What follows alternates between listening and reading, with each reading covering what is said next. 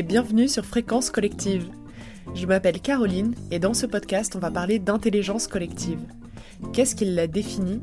Comment est-ce qu'elle fonctionne, que ce soit dans le monde végétal, dans le monde animal ou encore dans nos sociétés humaines Quelles solutions peut-elle proposer concernant les enjeux planétaires auxquels on fait face aujourd'hui? Je vous propose ici de faire le tour de ces questions avec le témoignage de personnes engagées dans leur vie professionnelle, sociale ou encore citoyenne. Je vous souhaite une bonne écoute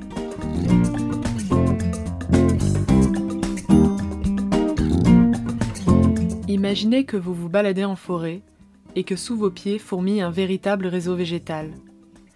Imaginez un monde souterrain où les racines des arbres et les champignons dialoguent, font du commerce, se combattent parfois et créent aussi de multiples alliances. Imaginez ces réseaux qui connectent les arbres entre eux. Ça y est, vous êtes dans l'univers de Francis Martin. Dans cet épisode, c'est avec beaucoup de curiosité que j'échange avec Francis, directeur de recherche au laboratoire d'excellence Arbre à l'INRA de Nancy, et qui étudie les stratégies de coopération entre les arbres et les champignons. Il est auteur du livre Sous la forêt, Pour survivre il faut des alliés, et aujourd'hui il nous embarque avec émerveillement dans ce monde plein de surprises et de connexions. Bonjour Francis, je suis très contente d'être avec toi aujourd'hui. On entend beaucoup parler autour de nous de l'intelligence des plantes, des arbres, de leur manière de communiquer. Est-ce que, avant d'entrer dans le détail de tes recherches sur les relations qu'entretiennent les arbres et les champignons, tu pourrais nous partager comment tu conçois l'intelligence des plantes et nous parler de cette notion d'arbre-monde qui t'est chère? Bien sûr. Comment définir l'intelligence des arbres? Alors effectivement, euh, quand on dit intelligence, euh, bah, la plupart des auditeurs vont, vont imaginer intelligence cognitive, une intelligence euh, proche de celle que les humains ont développée depuis euh, des dizaines de milliers d'années. En fait, les arbres n'ont pas ce type d'intelligence. Quand on parle d'intelligence des arbres ou d'intelligence des plantes, on signifie que les plantes, les arbres ont la capacité de, s'adapter à leur environnement, qui développent des, processus, des mécanismes, des moyens pour s'adapter aux différentes contraintes euh, qu'ils ou qu'elles vivent. Et donc c'est pour ça que les scientifiques parlent d'intelligence des plantes et d'intelligence des arbres.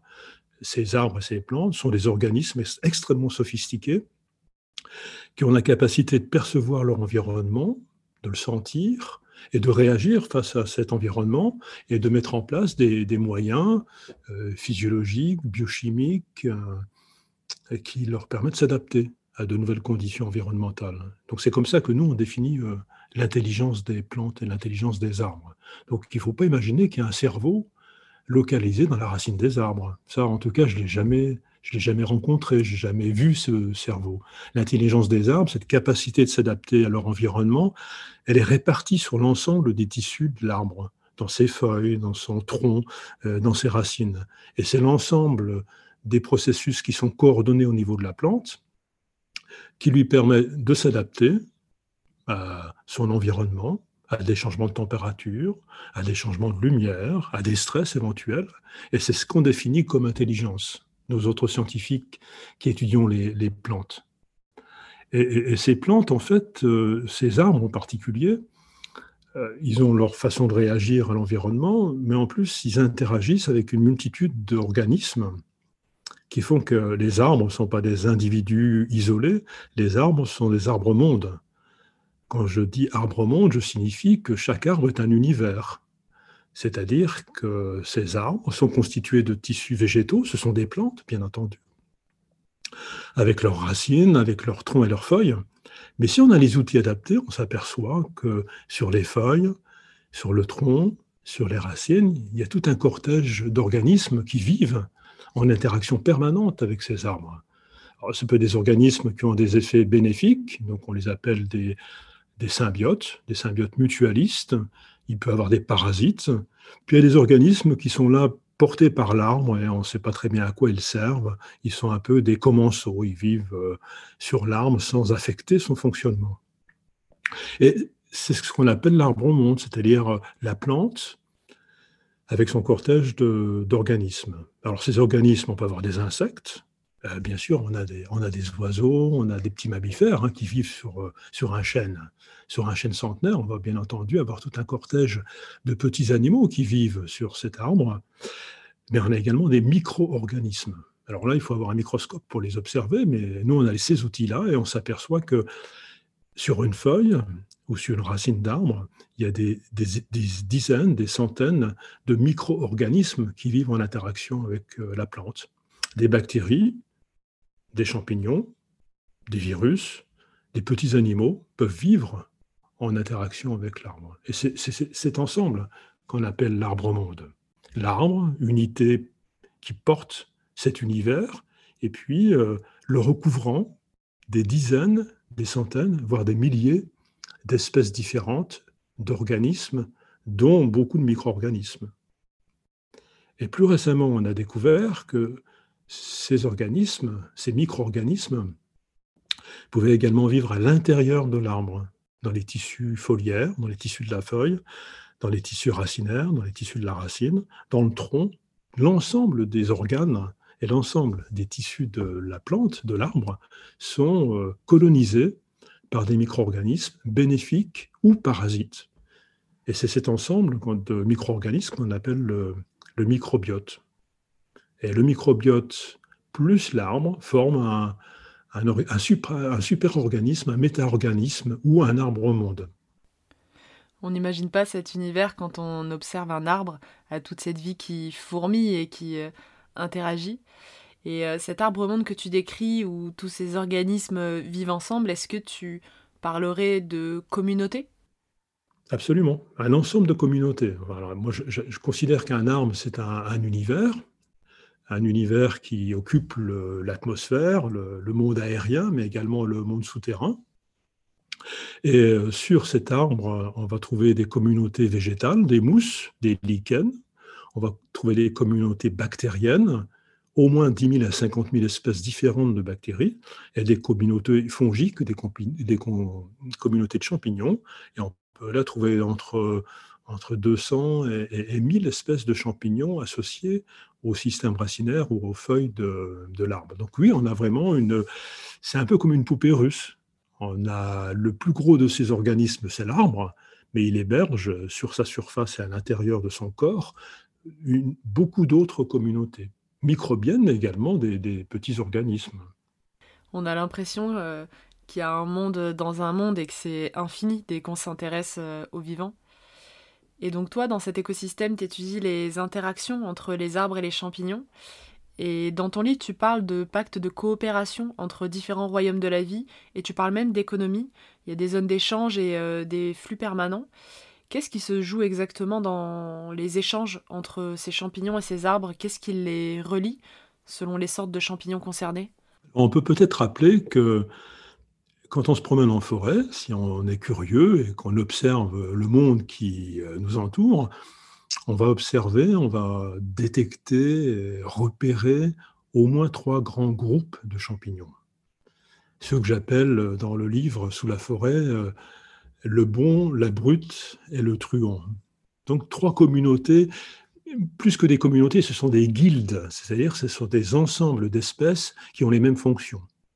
On reconnaît les champignons qui sont euh, sur les branches mortes, sur les troncs, euh, qui décomposent les feuilles, qui décomposent les brindilles. Ces champignons qu'on appelle les décomposeurs sont, ou saprotrophes, ceux qui mangent la matière morte, euh, jouent un rôle important en forêt parce que c'est eux qui assurent le recyclage de la matière organique, c'est eux qui assurent, le, cycle du carbone en forêt. La fertilité de la forêt, du sol de la forêt, elle ne peut se perpétuer que si ces champignons décomposeurs digèrent, décomposent, découpent, dissectent toute la matière organique animale et végétale qui, est en forêt et qui est morte. Donc ces champignons-là, ils interagissent de façon euh, indirects avec les arbres, mais ils sont, ils sont fondamentaux, c'est-à-dire que c'est eux qui vont décomposer, dégrader, réduire en poussière l'arbre mort. Et cette poussière riche en éléments fertiles va être absorbée par les racines des jeunes arbres qui sont autour. Donc il y a bien un cycle. La mort va, générer la vie. Donc on a un cycle qui est complètement dépendant de l'activité de ces champignons décomposeurs.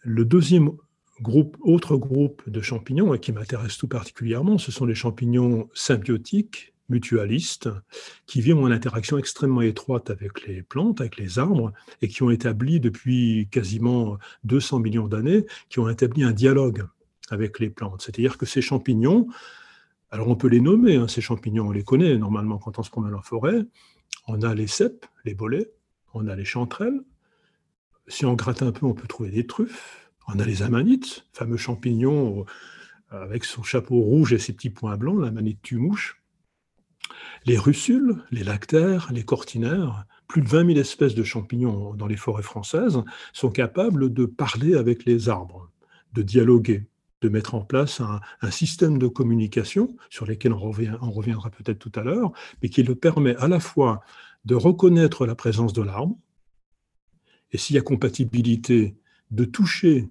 les racines de la plante, les petites racines de la plante qu'on appelle les radicelles, et, ce, et ces champignons, alors quand je dis champignons, c'est pas la, la, fructification qu'on va ramasser en forêt, bien entendu, c'est le réseau qui est constitué de, de, filaments microscopiques et qui parcourt le sol, qui parcourt la litière et qui forme un tapis sous nos pieds quand on se promène en forêt. Ce sont ces, ces réseaux de filaments qu'on appelle le mycélium.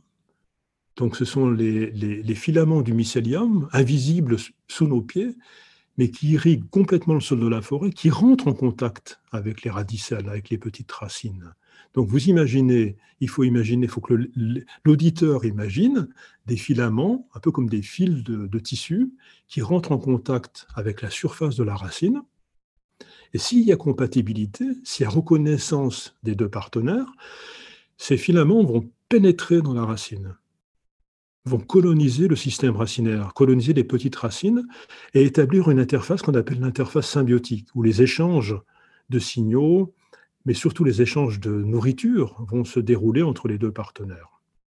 Et pour protéger la petite racine, ces champignons symbiotiques, qu'on appelle également des champignons mycorhiziens, mycorhize, ça forme une mycorhize, donc la symbiose c'est une euh, formule racine mycorhizée ou mycorhize. Mycorhize, ça vient de, du grec euh, mycès, champignon, et rhiza, racine. Donc là, on, voit bien qu'en dans une mycorhize, c'est une chimère, c'est une structure euh, entremêlée de cellules du champignon et de cellules de la plante. Donc, vraiment une symbiose très intime. Et pour protéger cette racine transformée par la présence du champignon, le filament, les filaments du champignon, le mycélium, va former un, manteau autour de la racine, un manchon, un peu comme un doigt de gant. Donc toutes les radicelles, toutes les petites racines de l'arbre, les milliards de petites racines d'un arbre sont ainsi enrobées d'un champignon, de champignons symbiotiques. Donc on a à la fois une, structure extérieure qui protège les radicelles des agressions du monde extérieur, des, des mangeurs de racines, des prédateurs, et en même temps, à l'intérieur de la racine, entre les cellules de la racine, va se constituer cette interface euh, dite symbiotique, où le champignon va fournir à la cellule de la racine des éléments nutritifs puisés dans le sol. Alors ce sont ces éléments essentiellement de l'azote, du phosphore, du potassium et des microéléments. C'est un peu l'équivalent de, de, ce que tu dois probablement mettre dans tes plantes d'appartement. Tu les arroses d'une solution nutritive pour qu'ils puissent pousser. Eh bien, ces champignons sont capables d'aller chercher dans le sol et d'absorber dans le sol ces éléments nutritifs, azote, phosphate, potassium, microéléments, et l'ensemble de ces éléments nutritifs sont transportés le long des réseaux mycéliens qui sont dans le sol et la litière forestière jusqu'à la racine. Et là, le champignon transfère ces éléments nutritifs à la plante, à la racine. Donc ces champignons symbiotiques, ils ont un rôle à la fois de, de prospecteurs, ils explorent le sol à la recherche d'éléments nutritifs, de mineurs, ils sont capables d'excaver ces éléments nutritifs qui sont cachés dans les anfractuosités du sol, de transporteurs. Ils les transportent tout le long de leur pipeline dans le sol vers la racine, de commerçants, puisqu'ils vont transférer ces, ces, éléments nutritifs à la plante, et ils vont faire un troc. Ils vont échanger les éléments nutritifs, azote, phosphate, potassium, et parfois même l'eau, contre des sucres, contre des sucres simples, comme le glucose, qui est le sucre que l'on met chacun d'entre nous dans son café le, matin au petit déjeuner. C'est ce sucre, comme le glucose ou le saccharose, sont les sucres combustibles de la vie. Il faut absolument des sucres pour faire fonctionner la machinerie végétale de la plante, mais également la, machinerie euh, du champignon. Donc le champignon va être rétribué, même si c'est une métaphore un peu anthropomorphique, la plante va être capable de donner au champignon des sucres en échange des éléments nutritifs. Donc si on résume, on a bien une, symbiose, euh, un échange gagnant-gagnant.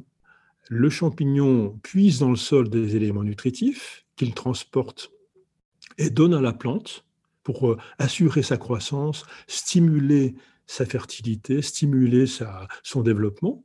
Et en échange de, ce, de ces éléments nutritifs, eh bien le, la, plante, l'arbre, va fournir à son cortège de champignons symbiotiques des sucres. Donc on appelle ça une symbiose mutualiste. Les deux partenaires bénéficient complètement de l'interaction.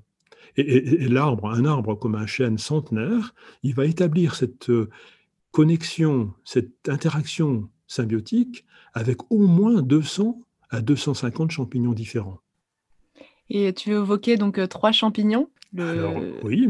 Le, champignon parasite euh, qui, qui, restait, c'est ça? Les champignons parasites hein, qui finalement vont, vont font, les, premières étapes de l'interaction sont très proches de celles que les champignons symbiotiques développent, c'est-à-dire qu'un champignon parasite, un champignon pathogène, il va entrer en contact de la racine ou de la feuille,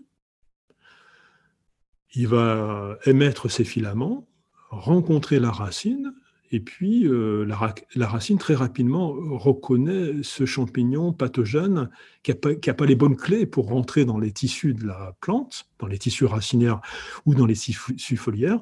La, plante est capable de reconnaître ces intrus, ces champignons étrangers, et généralement, dans la majorité des cas, la plante est capable de les expulser, de les empêcher d'entrer dans ces tissus. Il y a tout un mécanisme des mécanismes très complexes qu'on ne va pas évoquer aujourd'hui, mais qui ressemblent beaucoup à l'immunité euh, humaine, c'est-à-dire qu'il y a un système immunitaire chez les plantes, chez les arbres en particulier, qui sont très bien équipés en, mécanismes de défense. Et donc ces champignons sont généralement expulsés, les intrus sont interdit de pénétrer dans les tissus foliaires ou dans les tissus de la racine.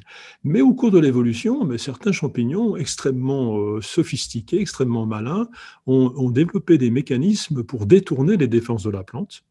Et à ce moment-là, ils sont capables de pénétrer dans les tissus racinaires ou dans les tissus foliaires, et là, ils vont dévorer l'arbre sur pied. Ils vont, ils vont l'attaquer, ils vont attaquer les feuilles, ils vont manger les sucres que la plante ne leur a pas donnés, ils vont tuer, émettre des toxines, qui vont tuer les cellules végétales et ils vont dévorer, ils vont manger les tissus de la plante. Alors la plante, bien souvent, est capable de se défendre, fort heureusement, et l'attaque parasitaire va être limitée à quelques parties de la racine ou à quelques feuilles. C'est intéressant de voir qu'il y a autant de coopération euh, que de compétition finalement. Et j'aimerais juste revenir à la symbiose dont tu parlais. Ça me fait penser au chapitre de ton livre où tu expliques que cette symbiose peut modifier le programme génétique de l'arbre euh, autant que celui du champignon et créer un nouveau métabolisme euh, que les deux partenaires coordonnent. Est-ce que tu pourrais revenir dessus pour nous expliquer un peu ce qui se joue dans ce processus? Est-ce que ça veut dire que cette coopération qui s'établit modifie finalement euh, structurellement les deux partenaires? Oui, alors là, les, modifications, quand la, symbiose se développe, euh, on, a des modifications à, plusieurs niveaux. On a des modifications morphologiques, structurales, c'est-à-dire que la, forme des racines va être modifiée par la présence du champignon. Le, fait que les filaments du champignon pénètrent dans les racines, euh, il libère un certain nombre de molécules qu'on appelle les hormones, des hormones végétales comme les auxines, qui induit un allongement des cellules de la plante haute. Donc souvent, la racine qui est, colonisée par les champignons mycorhiziens, elle va être transformée, elle va être plus épaisse, elle va être recouverte d'un manteau de filaments fongiques, parfois souvent colorés, euh, jaune, rouge, bleu. Donc on a des changements dans la forme, dans la structure, dans l'ultrastructure de, des cellules de la plante des tissus de la plante, des cellules de la plante, ainsi que des cellules et des tissus du champignon. Mais ces modifications, elles sont également présentes au niveau euh, physiologique, c'est-à-dire que les, les voies métaboliques qui contrôlent l'assimilation, la, transformation des éléments nutritifs comme l'azote, le phosphate et les sucres, au lieu d'avoir un métabolisme dans la partie champignon et un métabolisme dans la partie végétale, dans la partie arbre, on a pu observer qu'il y avait une coordination du métabolisme des deux partenaires. Dans le génome, dans les noyaux de chacun des partenaires, dans les cellules, dans les, noyaux des cellules du champignon, dans les noyaux des cellules de la plante, les programmes génétiques sont profondément modifiés et ils sont coordonnés.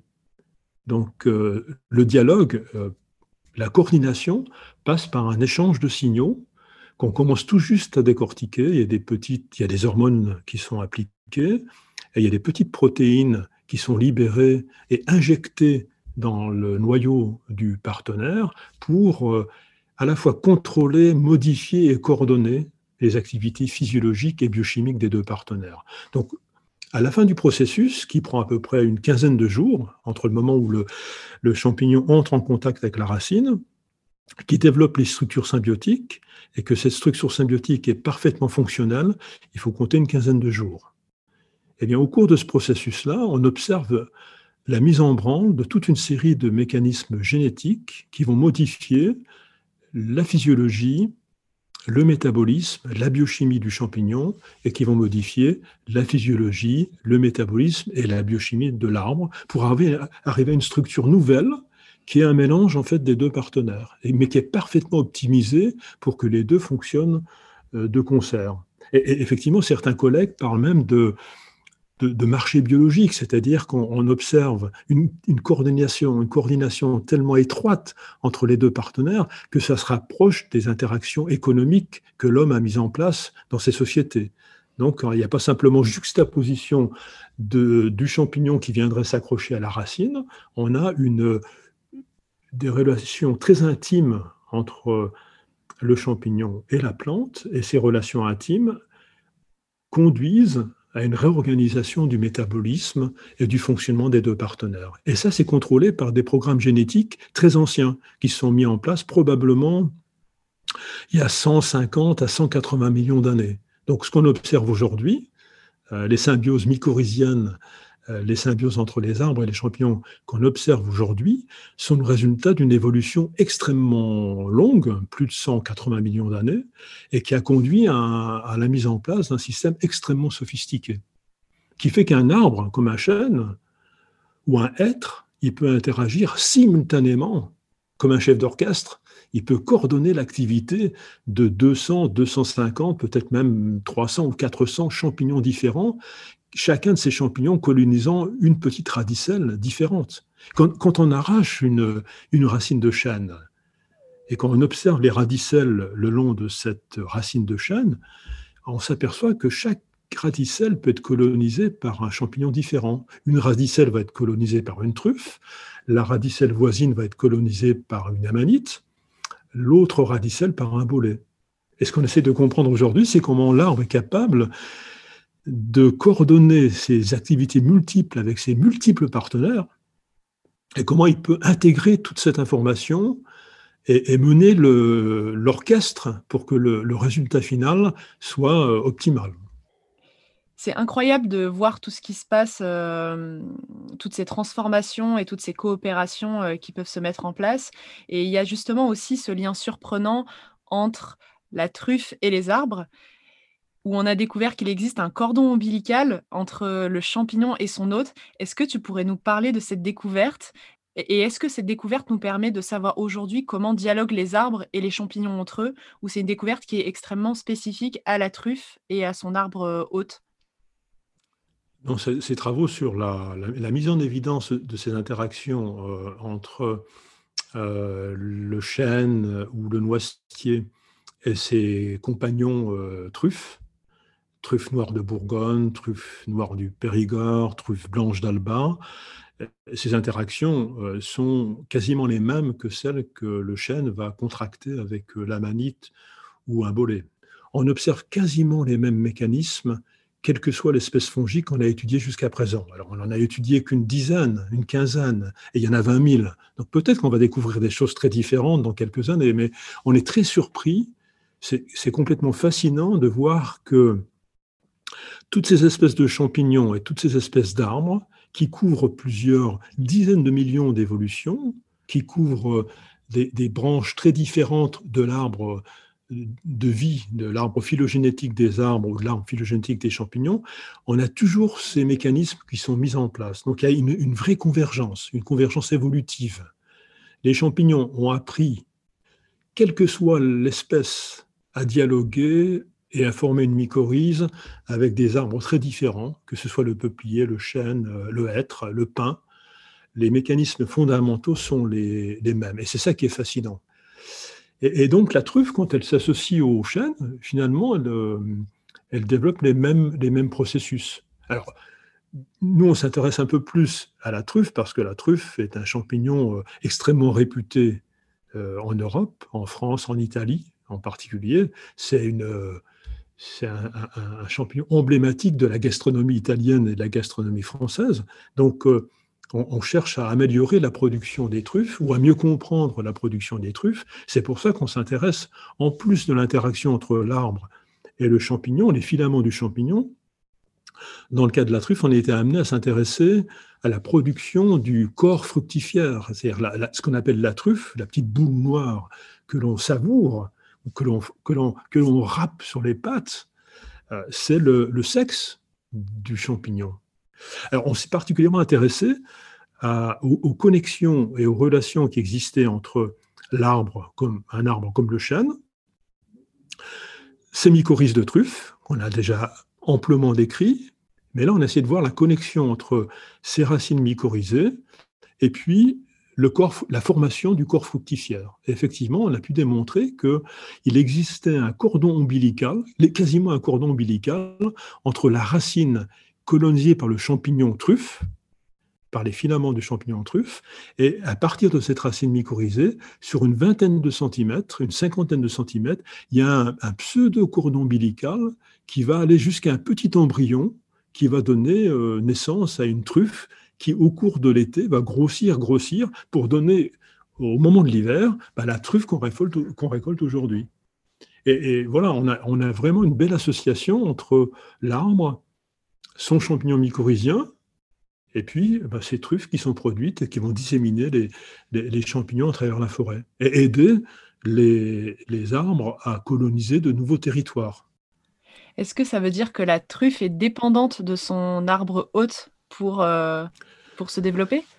Euh, oui, mais dans le même temps, on a affaire à une symbiose mutualiste, c'est-à-dire que euh, est vrai que la truffe ne pourra pas survivre si elle ne pourra pas produire ces, ces truffes, enfin, le champignon, le, réseau de champignons, le réseau de mycélium qu'on appelle truffe, ne pourra pas être perpétué si ce réseau ne forme pas un embryon fructifère qui va donner une truffe. C'est la truffe qui assure la perpétuation et toute l'énergie qui est utilisée pour construire la truffe, les sucres, les lipides, les acides aminés qui sont utilisés pour construire la truffe viennent de la plante. Donc oui, la truffe dépend complètement de son, de son partenaire végétal, il n'y a aucun doute là-dessus. Mais dans le même temps, l'arbre, il ne pourra pas pousser, il ne pourra pas se développer s'il n'est pas associé en permanence avec la truffe ou, son réseau, sa guilde de compagnons de champignons mycorhiziens. Donc c'est vraiment un, arbre, il va pouvoir survivre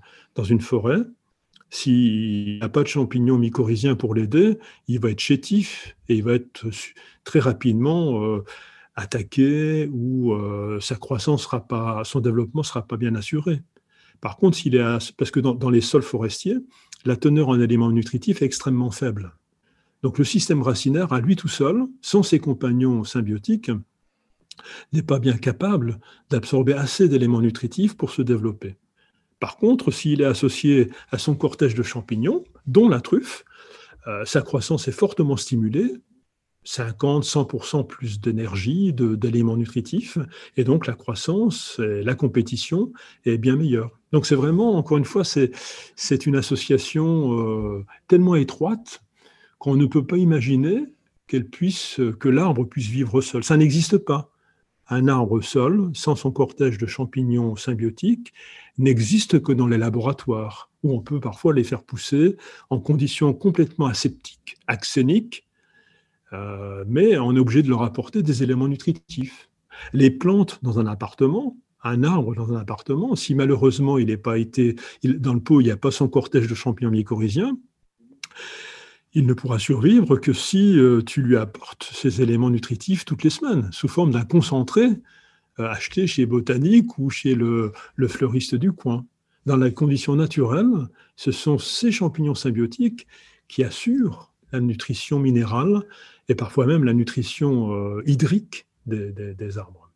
Donc on ne peut pas dissocier dans les conditions naturelles, dans l'écosystème forestier, on ne peut pas dissocier les deux partenaires. Ils sont intimement liés depuis, depuis plusieurs centaines, depuis 180, on pense les champignons, champignons comme la truffe, la manite, les bolets sont apparus avec les premiers conifères sur Terre, les premiers pins, les pinacées, il y a 180 millions d'années. Et depuis, on pense que euh, ces arbres ont connu les, grandes forêts qu'on connaît aujourd'hui n'ont pu se développer, développer que parce que les racines étaient en association avec les, champignons mycorhiziens. Et est-ce que, euh, en étudiant ces vastes coopérations, euh, entre donc là, on est sur un système de partenaire à partenaire entre les arbres et les champignons. Est-ce que, à travers tes travaux, tu as pu voir que justement ce système de coopération au sein de l'écosystème était plus vaste que finalement, d'un champignon à un arbre, d'un arbre à un champignon, on, remarquait qu'il y avait un vaste réseau qui s'instaurait en alliant différents partenaires les uns avec les autres et que ça créait finalement une, plateforme de communication souterraine? Oui, ça c'est vraiment des, recherches qui sont beaucoup plus récentes, hein, qui sont extrêmement excitantes, parce que là on, sort du domaine de la biologie de l'arbre, de la biologie des champignons hein, qu'on vient d'évoquer. On va au-delà, on fait de l'écologie, c'est-à-dire qu'on essaie de comprendre les interactions entre les différents organismes au sein de l'écosystème. Il y a à peine une vingtaine d'années qu'on a démontré que au sein de la forêt, les arbres étaient connectés entre eux par ces réseaux de champignons mycorhiziens. On s'est aperçu, c'est notre collègue euh, Suzanne Simard de l'Université de Colombie-Britannique, qui étudiait les vastes forêts de la côte ouest du Canada, donc en Colombie-Britannique. On a de vastes réseaux, de vastes forêts de primaires euh, d'arbres comme les, comme sapins de Douglas. Elle s'est aperçue en fait que un même arbre pouvait porter plusieurs champignons, plusieurs centaines de champignons, Hein, c'est ce que je précisais tout à l'heure, mais elle s'est aussi aperçue que le, même champignon, un même individu génétiquement identique, pouvait être retrouvé sur plusieurs arbres.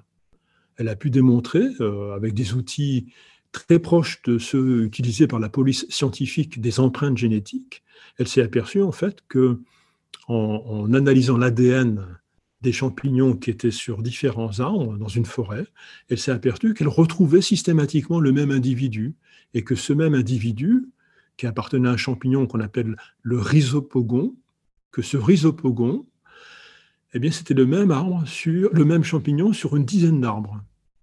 Donc, une dizaine d'arbres au sein de la forêt partageaient le même partenaire fongique.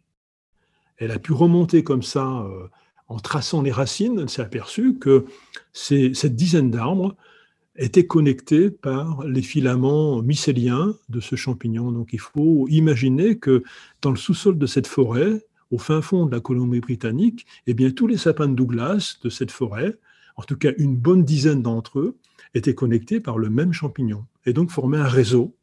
Un individu fongique, un individu champignon, était connecté avec une dizaine d'arbres par le biais de ces mycéliums, de ces filaments, de ce tapis, de ce tissu de filaments euh, qui irriguent le sol et la litière.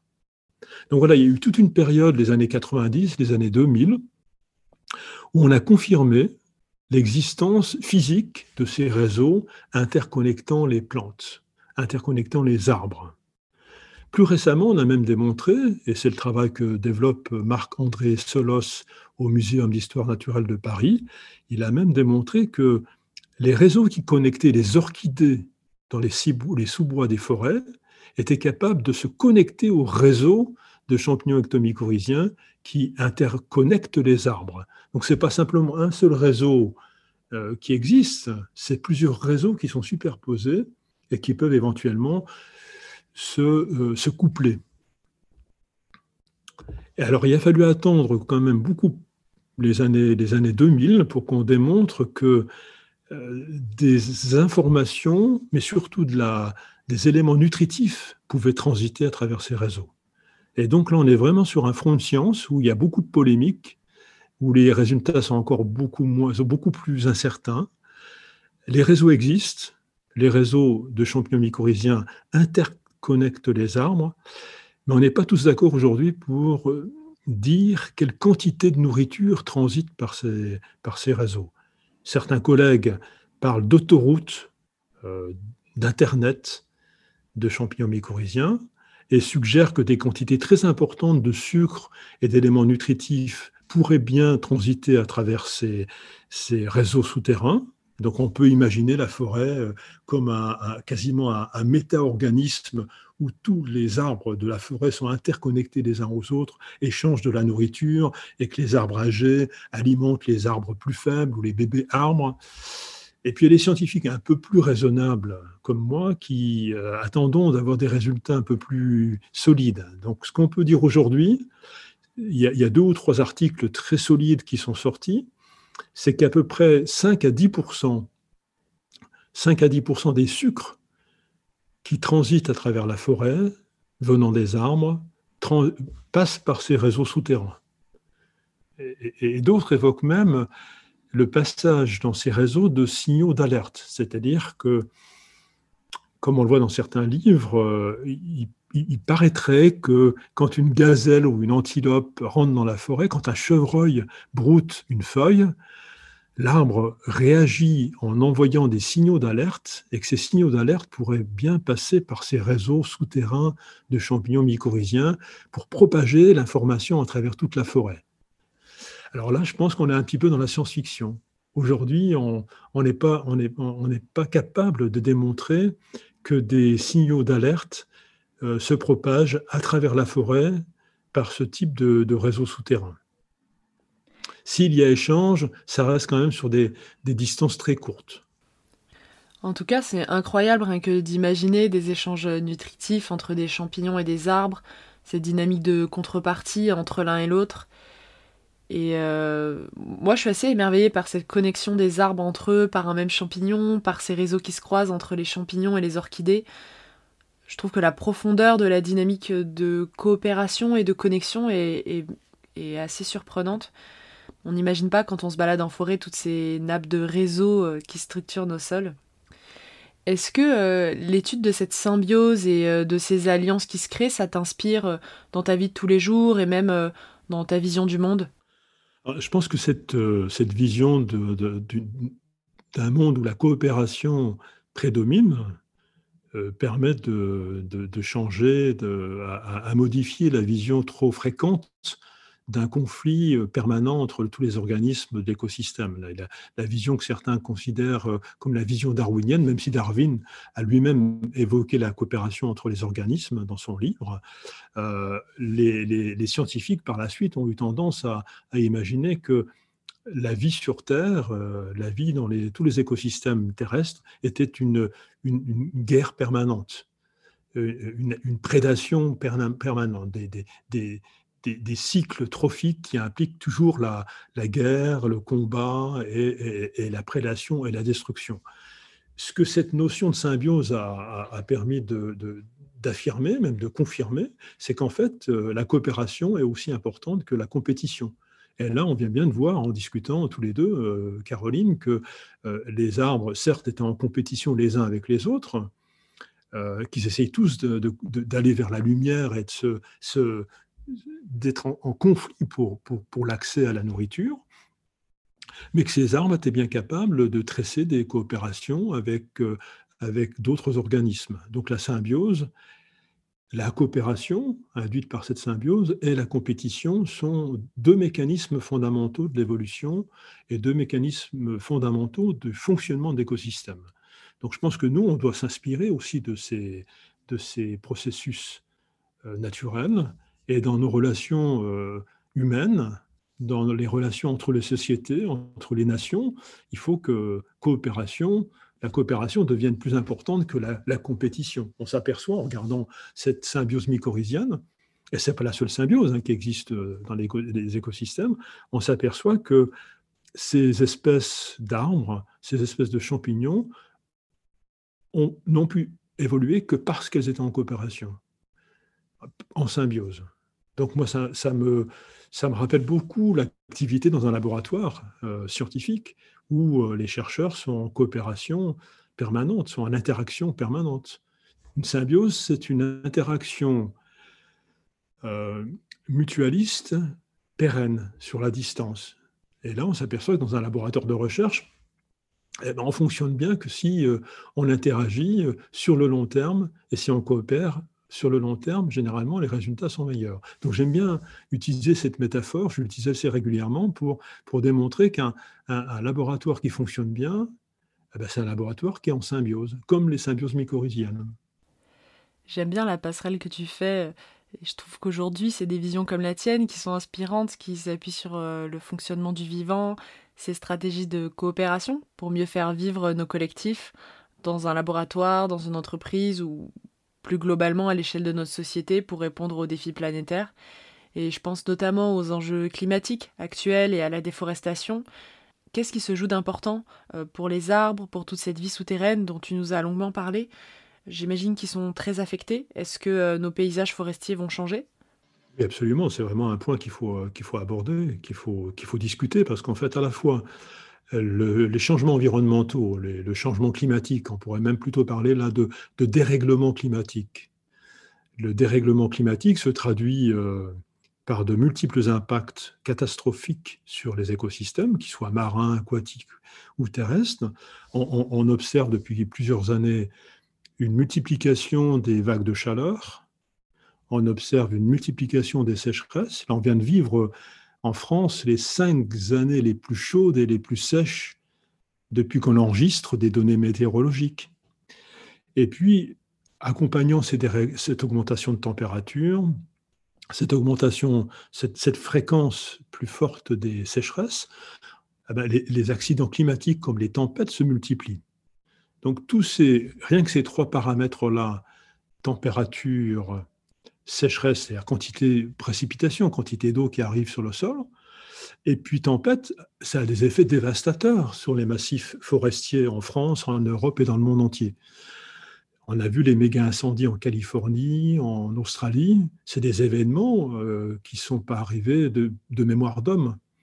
Donc il est certain que les changements environnementaux, parce qu'on parle beaucoup de changements climatiques, des dérèglements climatiques, mais la, prédation de l'homme sur les écosystèmes, euh, la surexploitation des forêts dans cette partie du monde, la fragmentation des terres agricoles et des forêts en France et en Europe ont des effets négatifs évidents sur euh, les forêts. Et sur tout l'ensemble d'organismes qui vivent dans les forêts, dont les champignons, dont les bactéries, dont les virus, donc tout cet ensemble extrêmement sophistiqué d'interactions écologiques sont actuellement perturbés par le changement climatique et les dérèglements climatiques. Donc, euh, il est, nous, on enregistre des modifications importantes dans les communautés végétales, dans les forêts françaises. On a des dépérissements qui se multiplient depuis, euh, depuis l'année dernière. Euh, il n'y a pas, a pas une région de France où on n'observe pas des, morts massives d'arbres. Et puis, ça a un impact également bah, sur le cortège de microbes, le cortège de champignons, qui vit avec les plantes. Et on voit que certaines espèces de champignons disparaissent. Euh, les périodes de fructification qui sont profondément affectées par euh, les températures et les précipitations eh bien, euh, changent. Les espèces migrent vers le nord, hein, les espèces végétales et les espèces de champignons fongiques migrent vers les températures, vers des, écosystèmes, vers des biotopes où les, températures correspondent à, leur, à ce qu'on appelle leur enveloppe écologique. Donc on voit que dans les Alpes françaises, euh, les plantes, les arbres en particulier, mais tout le cortège de plantes alpines, a de 60 mètres en l'espace de 20 ans. C'est-à-dire que les, plantes grimpent pour rester toujours à leur optimum de température, de précipitation, de conditions climatiques qui leur convient. Et, ben, les champignons grimpent également, montent année après année, centimètre par centimètre. On s'aperçoit que les communautés végétales, les communautés euh, fongiques, les communautés microbiennes migrent pour essayer désespérément de rester à leur, à leur température et à leurs conditions climatiques optimales. Donc voilà, ça on observe actuellement des, une accélération dans les mécanismes catastrophiques qui affectent les, communautés, tout organisme confondu.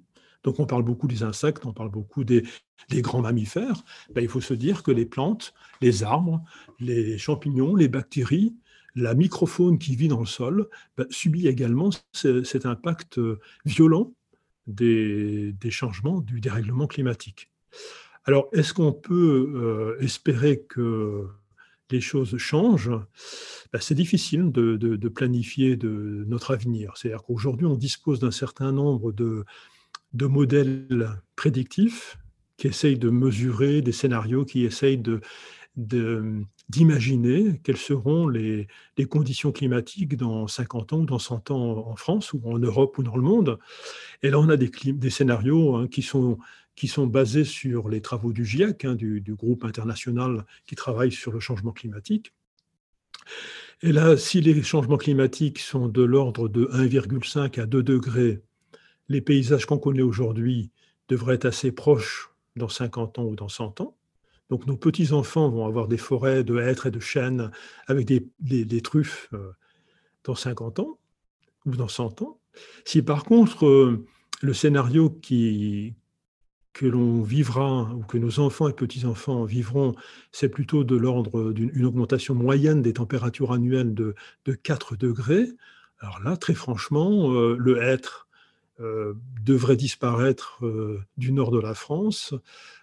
Beaucoup de chênes qu'on connaît aujourd'hui dans le nord de la France auront également disparu, auront peut-être migré vers le nord. Hein.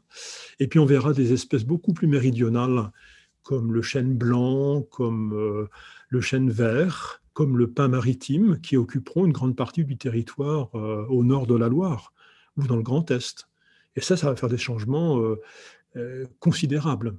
Et puis on va avoir dans le sud de la France, on, pourrait bien avoir des températures et un climat très proche, très proche de, ce que l'on connaît aujourd'hui dans l'Atlas marocain ou dans la Kabylie algérienne ou au Liban.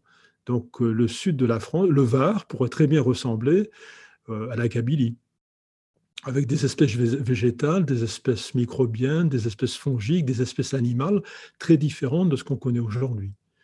Donc euh, le, scénario est plus ou moins, plus ou moins catastrophiste selon les, prédictions. Et aujourd'hui, on, a beaucoup de mal à savoir si l'humanité ne change pas ses habitudes, si notre société européenne ou les sociétés occidentales euh, ou d'Asie en développement ne changent pas leur mode de vie, on risque d'avoir un, changement plutôt catastrophiste. Hein. On a déjà dépassé le 1 degré d'augmentation. Donc en fait, on va plutôt vers des scénarios avec une augmentation de la température moyenne de 4 degrés. Et là, alors là, le, paysage, le paysage qui nous entoure, que toi tu connaîtras, euh, dans, dans, dans, 40 ans, dans, 50 ans, euh, il va être probablement très différent. Alors aujourd'hui, on essaie de développer, avec les gestionnaires euh, forestiers, on essaie de développer des programmes de recherche qui nous permettent d'anticiper ces changements, ce dérèglement climatique, en essayant d'introduire euh, au nord de la Loire des, espèces végétales, des arbres mieux adaptés aux, températures et aux précipitations euh, qu'on connaîtra dans 20, 30, 40 ou 50 ans. Donc on va introduire probablement des, cyprès de l'Arizona, des sapins de Turquie dans les Vosges. Parce que dans 50 ans, le sapin des Vosges, ben, il n'existera plus. Le climat des Vosges dans 50 ans lui conviendra plus. Donc il va mourir. Il est en train de mourir. Hein. Il y a des, dans certaines vallées vosgiennes, 15 euh, ou 20% de la forêt a séché sur pied. Euh, et, donc on, craint que le sapin des Vosges disparaisse des Vosges. Et, avec l'arbre, évidemment, euh, l'arbre monde qu'on évoquait tout à l'heure, c'est pas uniquement le, uniquement le sapin qui va disparaître, c'est tout un cortège de, d'organismes, de micro-organismes inféodés à cet arbre-monde qui est le sapin. En espérant qu'on soit capable de protéger nos écosystèmes de l'activité humaine.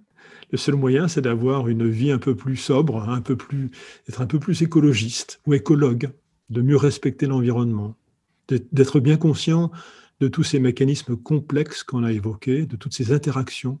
Et quand on touche un élément dans l'écosystème, eh bien on bouleverse toute une chaîne de vie parce que tout est interconnecté. Eh bien, merci Francis Martin d'avoir partagé avec nous euh, ces découvertes passionnantes. On ne marchera plus dans les forêts euh, de la même manière. J'espère. À bientôt.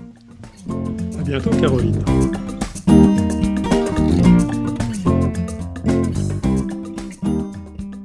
Merci d'avoir écouté Fréquence Collective. Si cet épisode vous a plu, n'hésitez pas à vous abonner, à le partager et à le noter avec 5 étoiles. Dans le prochain épisode, on parlera de politique plus précisément de la place des actions collaboratives dans les programmes politiques des territoires, avec une personne que je vous laisserai découvrir. Et avant de vous laisser, parce que j'aimerais qu'on déconfine nos oreilles, mais aussi nos yeux, Fréquence Collective se propose comme podcast dessiné avec une illustration que je réalise pour illustrer chaque voix qui résonnera ici. Vous pouvez les retrouver sur LinkedIn, Instagram et Facebook. J'ai hâte de vous y retrouver. À bientôt!